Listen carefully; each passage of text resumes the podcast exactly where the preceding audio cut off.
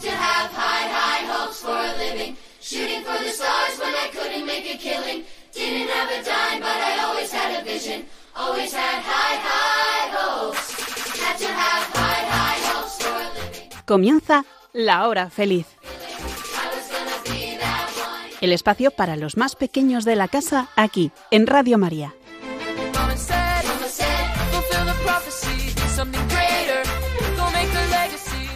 Buenas tardes a todos los que nos estáis escuchando en estos momentos. Me llamo Yolanda Gómez y me hace mucha ilusión volver a estar aquí con todos vosotros. Bueno, seguro que estáis ya con ganas de que termine el colegio, ya queda muy poquito y bueno, y también seguro que tenéis ganas de que llegue el verano, que será además el próximo miércoles, el 21 de junio, y durará hasta el 23 de septiembre.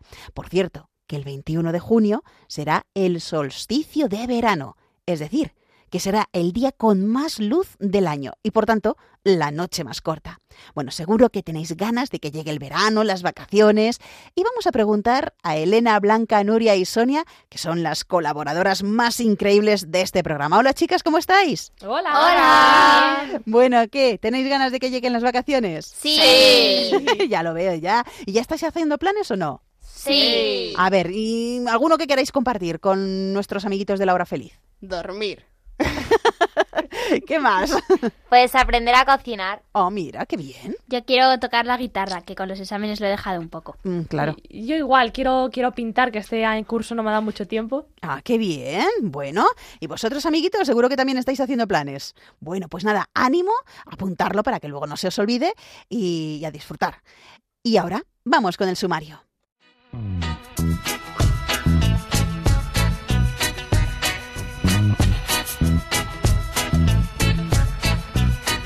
Jesús nos ama sin medida, y eso es lo que nos recuerda la fiesta del corazón de Jesús que mañana celebramos. Conoceremos algunos de los patronos de la Jornada Mundial de la Juventud que será este verano en Lisboa. Después os propondremos algunos lugares interesantes y divertidos para visitar durante estas vacaciones. Y tras el cuento Blas y el viejo catalejo, nos divertiremos con los chistes y las adivinanzas.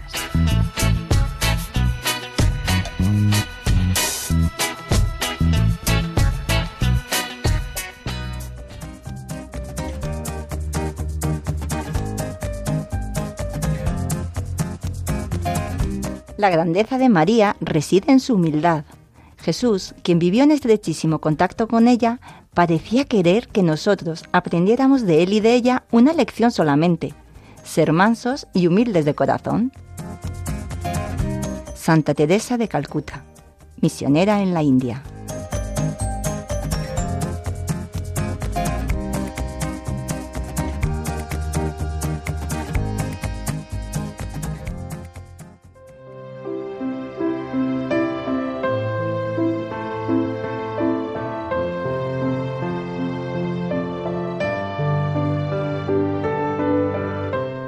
Sagrado Corazón de Jesús, te hablo para pedirte por mis padres, hermanos, por mis primos, mis tíos y mis abuelos, y por mis amigos.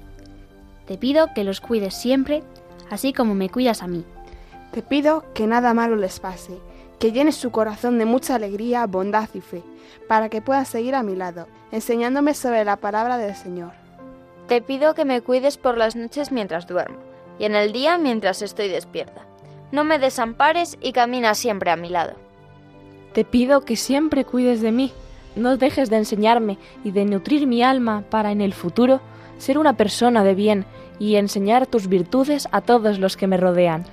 Sagrado Corazón de Jesús, cuídanos siempre, a toda mi familia y a mis seres queridos, y no nos dejes solos. Amén.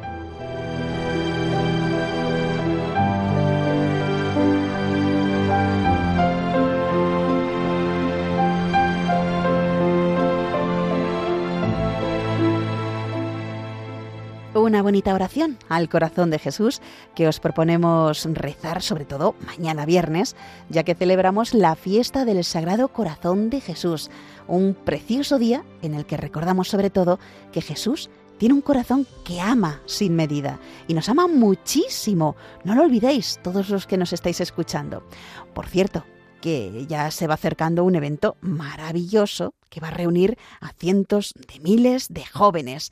Es la Jornada Mundial de la Juventud que tendrá lugar en Lisboa este verano, del 1 al 6 de agosto. Y el lema es, eh, como dicen las palabras del Evangelio, María se levantó y partió sin demora. Y se refiere a cuando la Virgen María se fue a visitar a su prima Santa Isabel al enterarse de que estaba embarazada.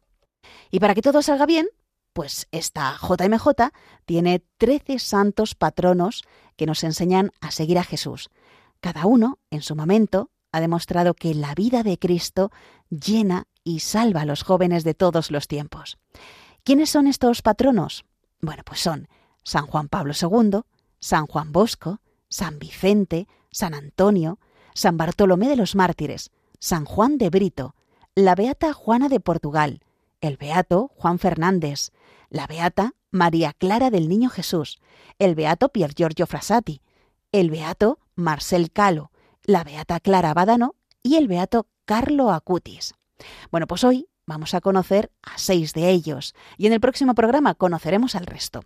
Pero la patrona por excelencia de la próxima Jornada Mundial de la Juventud es la Virgen María. Ella, siendo joven, aceptó ser la madre del Hijo de Dios encarnado.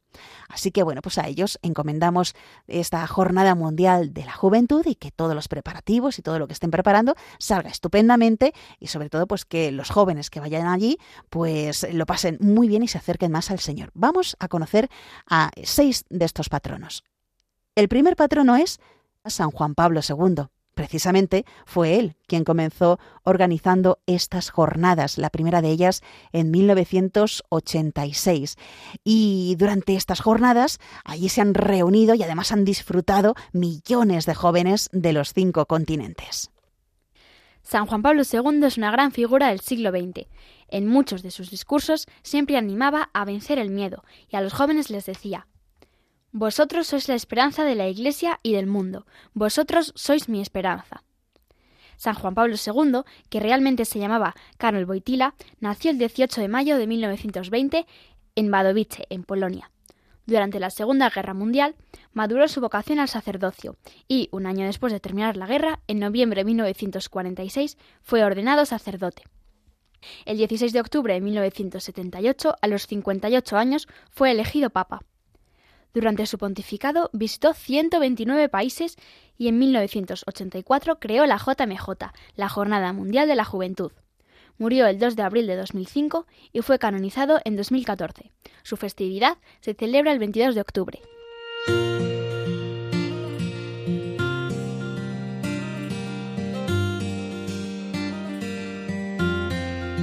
Otro patrono de la JMJ de Lisboa es San Juan Bosco, a quien San Juan Pablo II declaró padre y maestro de la juventud.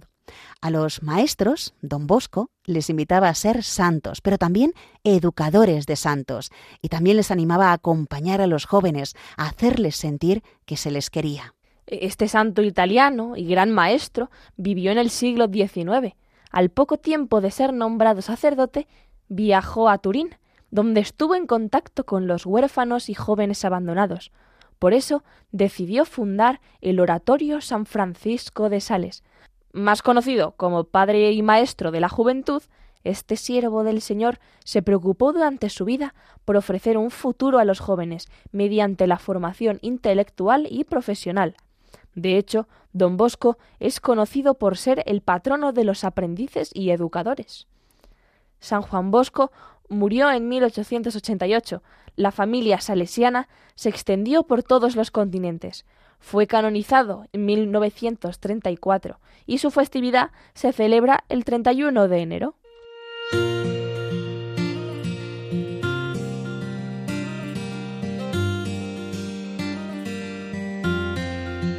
Y esta JMJ también cuenta con la protección de San Vicente, diácono y mártir del siglo IV. Es el santo patrono de la diócesis de Lisboa, donde se va a celebrar la JMJ. Era una persona muy alegre y tenía muy buen humor. Actualmente se le considera como el santo patrono de los viticultores, los que cultivan la vid, las uvas. Hemos dicho que San Vicente es el patrono de Lisboa, pero nació en España, en Huesca, que está en Aragón. En el seno de una familia cristiana e importante dentro del Imperio Romano. Bajo la orientación de Valerio, obispo de Zaragoza, fue admitido como diácono. Hacia el año 303, durante una nueva persecución de los cristianos, fue arrestado. Murió en la cárcel después de ser torturado. Su festividad se celebra el 22 de enero.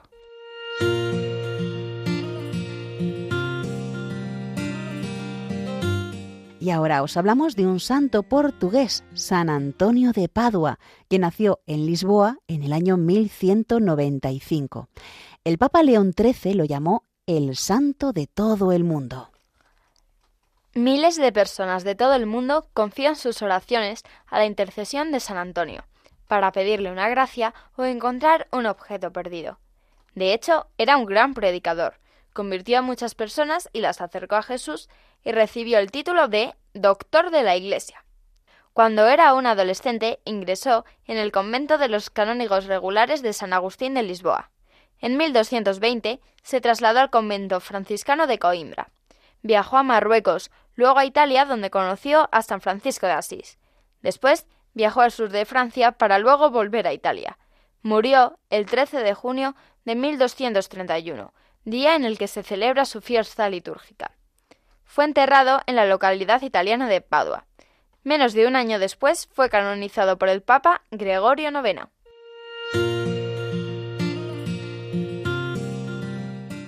Otro santo que nació en Lisboa es San Bartolomé de los Mártires, dominico y arzobispo de Braga del siglo XVI. Su nombre proviene de la iglesia donde fue bautizado en 1514, Nuestra Señora de los Mártires. A los 14 años entró en la Orden de los Dominicos en Lisboa. Fue ordenado obispo en 1559 y ese mismo año recibió el palio de arzobispo de Braga. Participó en la tercera y última etapa del Concilio de Trento, que fue en el año 1562 y 1563. En este concilio se quería reformar la Iglesia, para que hubiera más acercamiento entre los sacerdotes y los fieles. Y en eso Bartolomé fue muy importante. San Bartolomé de los Mártires murió el 16 de julio de 1590, reconocido y aclamado por el pueblo como el Santo Arzobispo, padre de los pobres y los enfermos. Fue canonizado por el Papa Francisco en 2019 y su festividad se celebra el 18 de julio.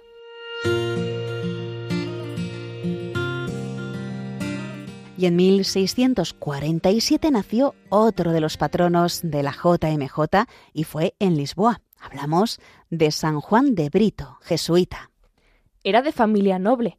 A los 15 años ingresó en la Compañía de Jesús y más tarde se ordenó sacerdote a los 26 años. Sintió una fuerte llamada para ir a la India a anunciar el Evangelio. Allí no paraba de dar a conocer a Jesucristo. Se vistió como los demás y quería llegar a todos los grupos y clases sociales del país. En enero de 1693 fue arrestado y martirizado. En 1947 fue canonizado por el Papa Pío XII. Su festividad coincide con el día de su martirio, el 4 de febrero.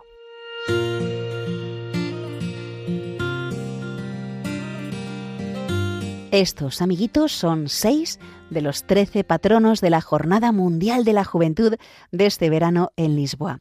Y en el próximo programa os seguiremos hablando de los demás patronos cuyas vidas nos enseñan a seguir a Jesús.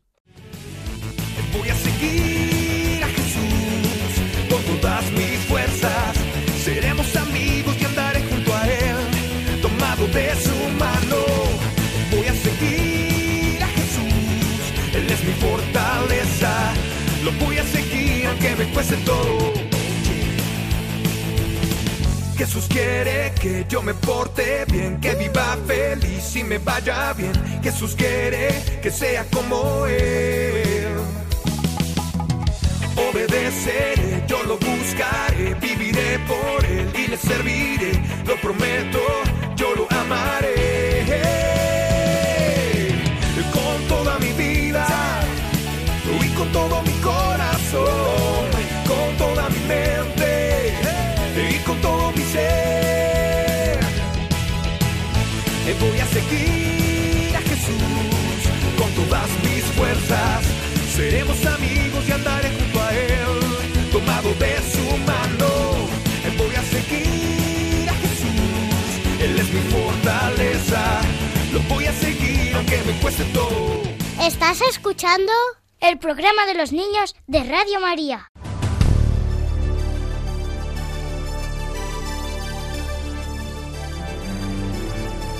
Descubrimientos a los cuatro vientos.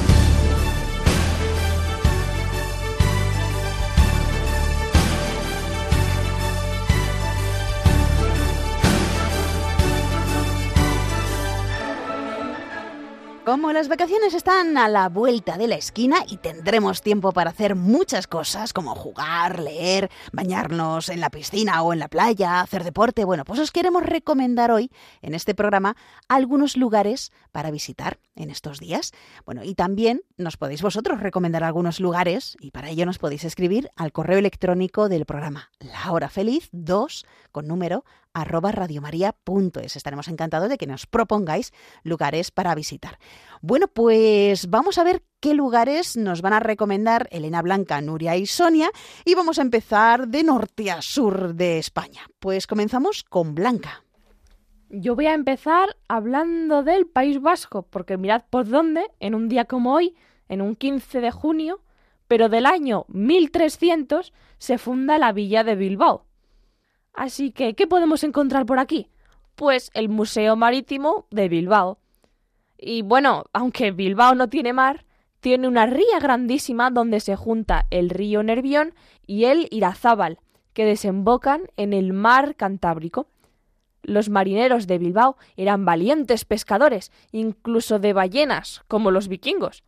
Por eso os recomiendo que veáis este museo, el Museo Marítimo de Bilbao, se encuentra en el antiguo astillero de Euskalduna, que era uno de los lugares más importantes donde se construían barcos. En uno de sus diques secos, que era en el lugar donde antes se reparaban los barcos, puedes ver varias embarcaciones, que incluso algunas te las puedes visitarlas, y enormes cadenas y anclas. Y también se puede ver una gran grúa carola que eran como antes cargaban y descargaban los barcos.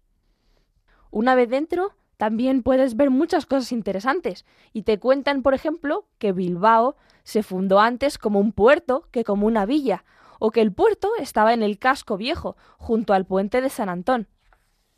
Y en el museo, a lo largo del museo, hay muchos vídeos y audiovisuales que te van contando la historia de Bilbao y cómo comenzó a ser ciudad y la, importancia que ha tenido para ella el mar. También podéis encontrar una exposición dedicada al surf y otra aula didáctica donde se hacen talleres escolares. Pero sin duda la zona que seguro que más os gusta a los peques es la exposición de Playmobil, donde a través de diferentes vitrinas que tiene colocados todos los muñequitos te va contando un poco la historia del museo. Y pasando a otro museo también chulísimo, eh, vamos al Museo de Guggenheim. El Museo Guggenheim ha convertido a la ciudad de Bilbao en todo un referente cultural a nivel mundial. Además, este año es su 25 aniversario. Igual que ocurre con, con este museo marítimo, la vista del Guggenheim comienza en el exterior, porque es un, edificio que llama muchísimo la atención. Es un edificio hecho de titanio y de cristal, con unas formas de curvas inspirado en un barco varado, obra del canadiense Frank Gehry, toda una revolución en Bilbao. Y alrededor de este museo podemos ver varias obras. Una que me encanta es se llama Pupi y que es una escultura de acero de un cachorrito de perrito de 12 metros de altura y que tiene como piel un manto de flores. Luego hay otra escultura con un nombre muy curioso. Se llama Mamá. Pero la escultura es una araña. A la araña se le ha dado el nombre de mamá y es otra de las atracciones estrellas. Tiene una altura de casi nueve metros y pesa 22 toneladas y su vientre alberga huevos hechos de mármol. Luego hay otra obra preciosa que son los tulipanes. Hay unos tulipanes enormes hechos de acero cubiertos de lacas de colores brillantes y se encuentran en la terraza del museo. Son visibles desde el exterior, pero para poder acercarte a ellos sí que tienes que entrar al museo. Hay otro también muy chulo que es el gran árbol y el ojo. Y es una escultura un poco más abstracta que está formada por 26 esferas de acero. también nos podemos encontrar unas esculturas muy curiosas, porque no están hechas ni de piedra, ni de madera, ni de mármol, sino de niebla. Es un espectáculo de niebla, en el que salen nubes de niebla, y es precioso, básicamente. Y por último, de la misma manera, encontramos la fuente de fuego. Se, se, trata de cinco fuentes de fuego alineadas en el estanque que rodea el museo. Es precioso y ya veis como en estos museos podéis disfrutar tanto de, de, de, de, cosas de cosas más físicas como esculturas, como el propio museo, pero también la historia e incluso este arte hecho con fuego y con nubes y con agua. Precioso. Muy bien, bueno, pues nada, estas recomendaciones de Blanca con respecto a Bilbao. Bajamos un poquito y llegamos hasta Burgos. ¿Qué nos recomienda Sonia? Voy a empezar con Viaje al centro de la Tierra. En un programa anterior os hablamos de Julio Verne.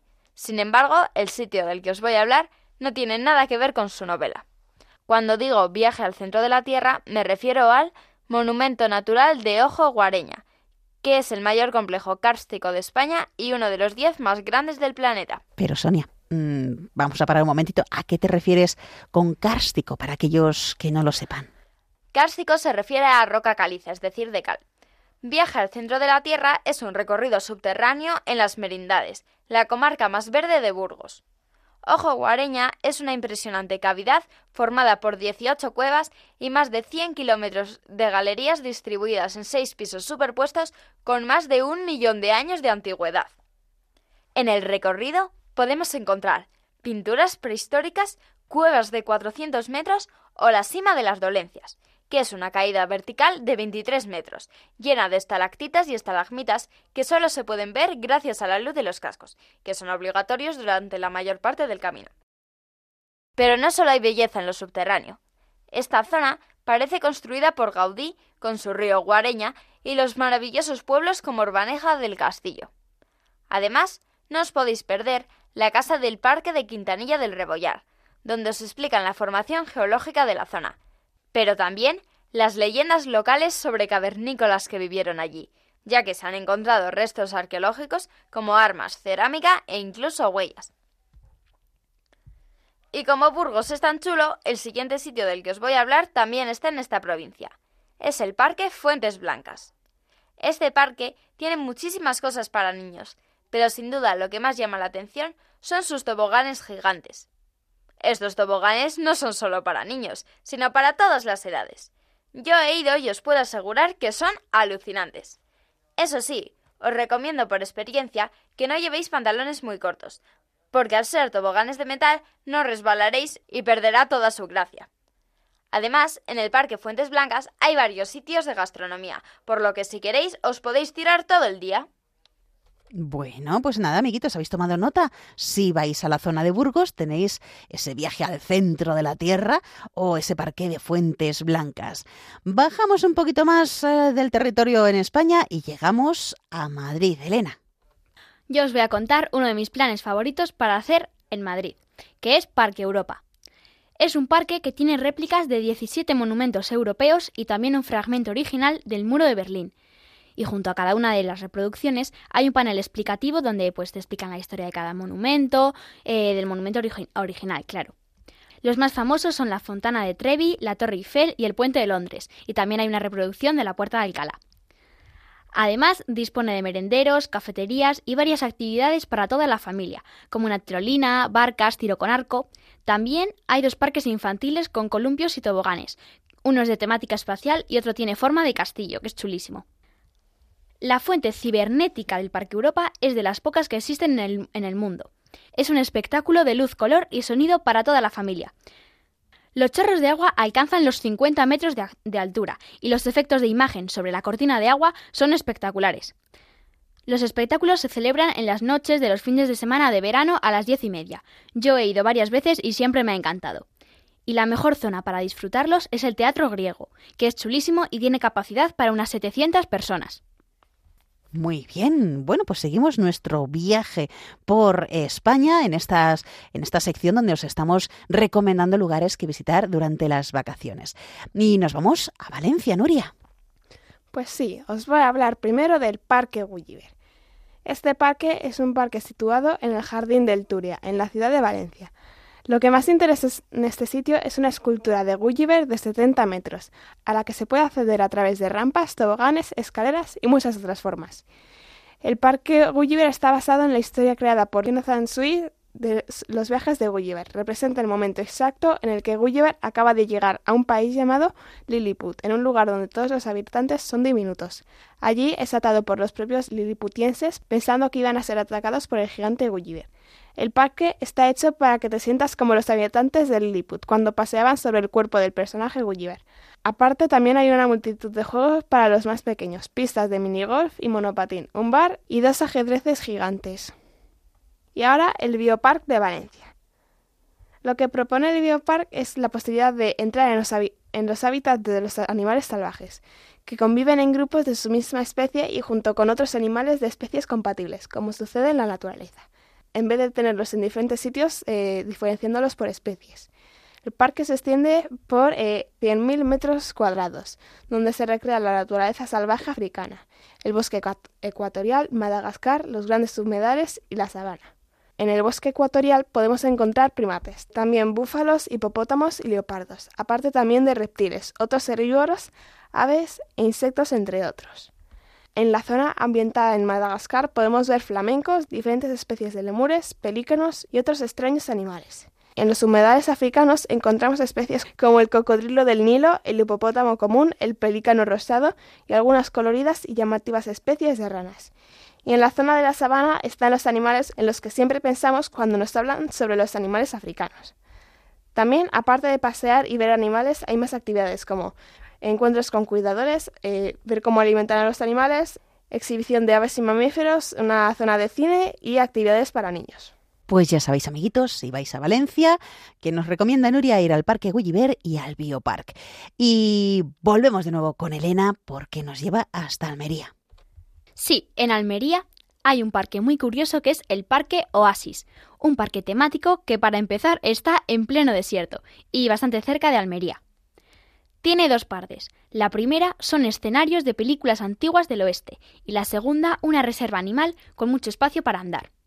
En la zona del mini Hollywood, este primer espacio, podéis ver escenarios de películas ambientadas en este desierto. Las más famosas son Lawrence de Arabia, El bueno, el feo y el malo o Indiana Jones y la última cruzada. Si a vosotros no os suena, preguntarles a vuestros padres porque seguro que sí. La Reserva Zoológica de Oasis fue inaugurada en junio de 1997 Cuenta con más de 800 animales y está ubicada en el corazón del desierto de Tabernas, pero con una vegetación que alberga más de 4.000 árboles. Esta reserva zoológica de Oasis pertenece desde sus inicios a la Asociación Ibérica de Zoos y Acuarios, AIZA, en la que se encuentran los zoos más destacados de España y Portugal. Su fin es que los parques zoológicos sean centros de recuperación y de educación ambiental. También forma parte de la Asociación Europea de Zoos y Acuarios, EAZA, que representa y une a más de 300 instituciones de 35 países. Todos tienen la misión de facilitar la cooperación entre los zoológicos y la comunidad de acuarios de Europa hacia los objetivos de educación, investigación y conservación. Pues ya sabéis, amiguitos, todo lo que nos han recomendado Elena, Blanca, Nuria y Sonia. Ya sabéis, pues en Bilbao nos han recomendado que vayamos a ver el Museo Marítimo o el Museo Guggenheim. Luego en Burgos, Sonia nos ha recomendado que fuéramos al viaje al centro de la Tierra o al Parque Fuentes Blancas. Si estáis por Madrid, pues no os olvidéis de visitar el Parque Europa. Y si vais a Valencia, pues tenéis allí el Parque Gulliver y el Biopark. Y ya por último, lo que nos ha dicho Elena, en Almería que podemos visitar el Oasis. Tenga, aquí tiene la llave, disfrute de su estancia. Siempre hemos querido conocer más de este gran país. ¿Estás escuchando? La hora feliz en Radio María.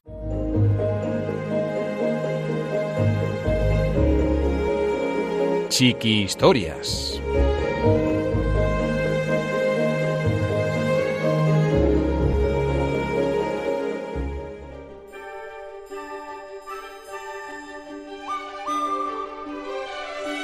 Blas y el viejo catalejo, un cuento de Estrella Montenegro.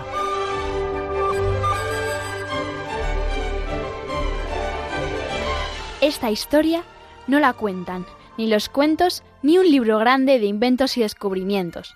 Esta historia la cuenta un niño que no podía dormir porque había perdido algo sumamente importante. No sabía muy bien dónde ni cuándo lo había perdido. No sabía si se lo había dejado en el asiento del cine, en el autobús del cole o en la consulta del dentista. Ya hacía algunas horas que lo había perdido de vista, pero cuando se dio verdaderamente cuenta de que lo había perdido, fue cuando lo echó en falta, en ese preciso instante en el que se fue a dormir. Blas había perdido la ilusión y supo que la había perdido porque antes de dormir se ilusionaba siempre y precisamente para que le entrara sueño. Había veces que se ilusionaba de tal manera con ciertas cosas que incluso podía hasta llegar a soñar con ellas. Y claro, esto de perder la ilusión a Blas no le gustaba nada de nada. Además, lo hacía de una manera muy metódica y especial. Si quería ilusionarse con algo, lo primero que hacía era leer un cuento, una historia o incluso algún contenido didáctico sobre aquello que le ilusionaba, como cuando llegó a ilusionarse con ser astronauta. Aquella semana leyó y leyó sobre el espacio, sobre astronautas, leyó muchas cosas sobre aquel tema, y de todo tipo, y no le faltó un buen sueño reparador que le ilusionase un poco más para seguir adelante con aquella pericia. Pero la siguiente semana quiso ser científico, y un par de semanas más tarde, capitán de barco. Pero aquella noche su ilusión andaba perdida. Temía que se perdiese del todo y no encontrarla, así que se asomó al balcón. Cualquier lugar es bueno para empezar a buscar. No dudó, se asomó y comenzó a examinar aquello que tenía a simple vista. La noche estaba tranquila. La luna, bien grande y blanca, dormía. Algunos gatos bailaban por los tejados. Incluso uno maullaba porque se creyó poeta. Blas miró a la luna y no la encontró. Preguntó a los gatos y ninguno le respondió. Ni tan siquiera aquel que se creía poeta supo decir dónde estaba su ilusión. Entonces recordó aquellas palabras sabias que su abuelo siempre le decía, que la ilusión brilla y brilla, que lo hace más que nada en el mundo, que brilla tanto que incluso reluce más que las propias estrellas en cualquier noche. Y pensó, Puede que se haya escondido entre alguna estrella. Cogió aquel catalejo viejo que su abuelo le había regalado y se puso a investigar. Escudriñó docenas y centenas de relucientes estrellas, pero entre todas ellas hubo una que le llamó su atención. Esta le guiñaba un ojo. Eso lo vio bien claro, gracias a la perfecta visión que obtenía de aquel viejo catalejo. Así que la chistó, como se chista a las estrellas, muy bajito y con mucha imaginación. ¿Por qué me guiñas el ojo? Yo no te guiño el ojo, lo mío es más bien enojo. ¿Por qué estás enfadada? Eh, Es que un niño ha perdido algo que vuela si no está bien sujeto, y volando y volando en mi ojo se ha estrellado. Vaya, ¿y qué es eso que si no está bien sujeto puede volar tan alto? Es el material con el que se hacen los sueños. Con ese material también se hacen otras cosas, pero principalmente es del que están hechos todos los sueños. Pero, ¿por qué sigues con el ojo cerrado? ¿Te has quedado sin él? No, no, es que he cerrado el ojo para que no pueda escaparse. Es algo importante y no puede ir por el espacio dando tumbos. Es algo horrible que su dueño se quede sin ella. Como yo. ¿Como tú? No te entiendo. Que lo mío es horrible también. Yo he perdido la ilusión. Lo mío ha sido por despiste, pero el despiste no me deja dormir. A ver cómo duermo yo. Oh, sí que es horrible. Y, y, lo es por partida doble, porque ya es malo perder la ilusión, pero es mucho peor cuando la pierde un niño. ¿Por qué? Pues porque la ilusión de los niños es viva y juguetona, es muy despierta. No es igual que la de los adultos, que suele estar más tranquila y dormida. Cuando un niño pierde la ilusión, ésta puede echar a correr y alejarse muchísimo, porque es tan jovial que es difícil que se desgaste o que se canse. Pero la de los mayores es más vaga y duerme más. ¿Y por qué duerme más? Porque es más vaga. No lo entiendo. Porque los adultos se ilusionan menos, pierden la fe en los sueños. La ilusión vive con los sueños. Si no la das de comer, se aletarga para no gastarse. Puede que esa ilusión que te ha dado en todo el ojo sea la mía. ¿Tú crees? Puede, quién sabe. Veamos, voy a preguntarte varias cosas. Y si las respondes con acierto, entonces sin duda eres tú su propietario. Vale. ¿Qué edad tiene tu ilusión? Pues imagino que la misma que tengo yo. Así que mi ilusión cumplirá en septiembre nueve años. ¿Y qué, qué es lo último que tu ilusión ha ilusionado? Pues mi última ilusión es la de de antes, de antes de anoche, que me ilusioné con ser piloto de coches de carreras. Dos de dos, vas muy bien. Y por último, y no por eso menos importante, ¿qué necesita tu ilusión para sentirse alegre, para crecer? Bueno, yo no sé lo que necesitan otras ilusiones. Yo sí sé lo que la mía necesita. Dijo Blas muy convencido, mientras seguía mirando por aquel catalejo viejo de su abuelo, para no perder aquella estrella de vista. Y bueno, ¿qué es, si se puede saber? A la mía le gusta informarse. ¿Informarse? Sí, sí, informarse, pero bien, le gusta que le lea todo lo que tenga que ver al respecto de lo que es el tema que tratamos. Mira, sin ir más lejos... Blas salió corriendo para el dormitorio y sacó unas revistas de coches de carreras, donde venían los últimos modelos y los prototipos más modernos. Extendió su mano hacia el cielo, mientras volvía a capturar aquella estrella con el catalejo, y prosiguió. ¿Ves? Esta noche le traía todo esto para leérselo y poder dormir a gusto. Pero menudo disgusto tengo ahora. Tengo tal disgusto que no puedo dormir. Bueno, bueno, creo que no debes preocuparte más. La ilusión que se ha estrellado en mi ojo definitivamente es la tuya. Ni te imaginas cómo está desde que sabe que tienes esas revistas para ella. Quiere salir tan deprisa que hasta me escuece el ojo. ¡Qué bien, qué bien! ¡La encontré! Mira, voy a soltarla en forma de lágrima. Sal de ese catalejo y pon tu cara mirando hacia mí. Caerá en forma de gotita sobre tu frente. Pero sonríe y sueña con eso de, de ser piloto de carreras para que encuentre el camino. No vaya a ser que se pierda de nuevo. La estrella parpadeó hasta que una lágrima muy brillante salió de su ojo. Viajaba a tal velocidad aquella ilusión que parecía una estrella fugaz en mitad de aquel cielo nocturno. Tardó muy poco en caer sobre la frente de Blas, y cuando lo hizo se sintió cansado. Tenía muchas ganas de dormir y soñar, pero quería darle las gracias a la estrella por cuidar de su ilusión, por guardarla y que no estuviese por ahí perdida. Muchas gracias, señora Estrella. No hay de qué, Blas, no hay de qué. Blas recogió el catalejo de su abuelo y se fue a dormir todo lleno de ilusión para tener dulces sueños. No hará falta que os diga que esta es la verdadera historia de por qué se piden deseos a las estrellas fugaces, que en verdad son ilusiones perdidas en busca de dueño. Así que ya sabéis, si una noche de estas tenéis la oportunidad de ver una estrella fugaz, cerrad los ojos y soñad. Pedid un deseo muy fuerte, puede que tengáis suerte y la ilusión se haga realidad. Y si no, tampoco está mal tener doble dosis de ilusión, ¿no creéis?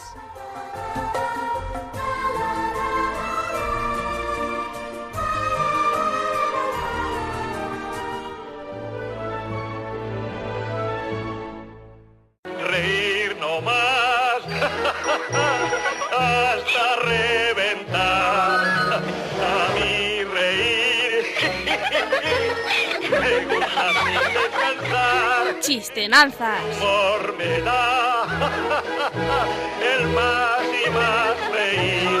No tiene ninguna El buen humor, más buen humor me da a mí. Como me gusta reír, más buen humor me da a mí. Amiguitos, estamos ya en esta sección tan alegre, tan estrujando cerebros como son las chistenanzas y vamos a comenzar con la adivinanza de Nuria. En este edificio de grandes salones, cuadros y obras de arte hay a montones. ¿Qué es?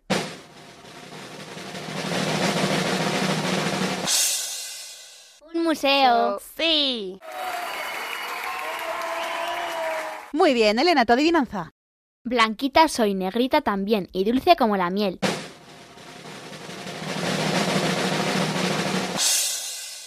¿Azúcar? No. ¡Chocolate! No. ¿Las uvas? Sí. Muy bien, Sonia, tu adivinanza. ¿Cómo puede un hombre estar ocho días seguidos sin dormir?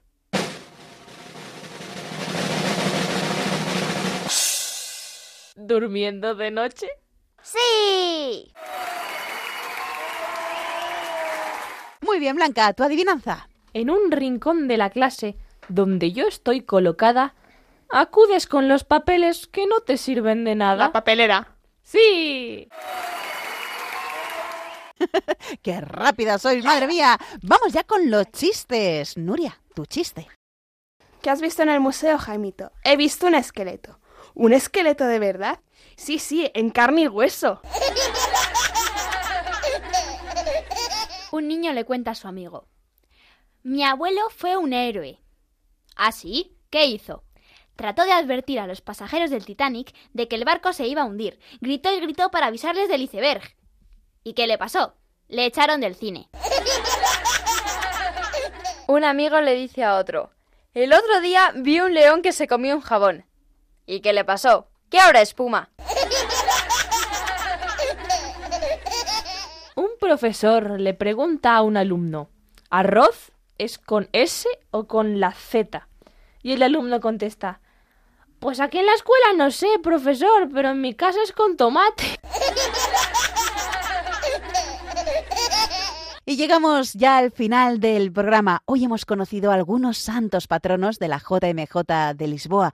También hemos hablado de algunos lugares muy chulos para visitar este verano.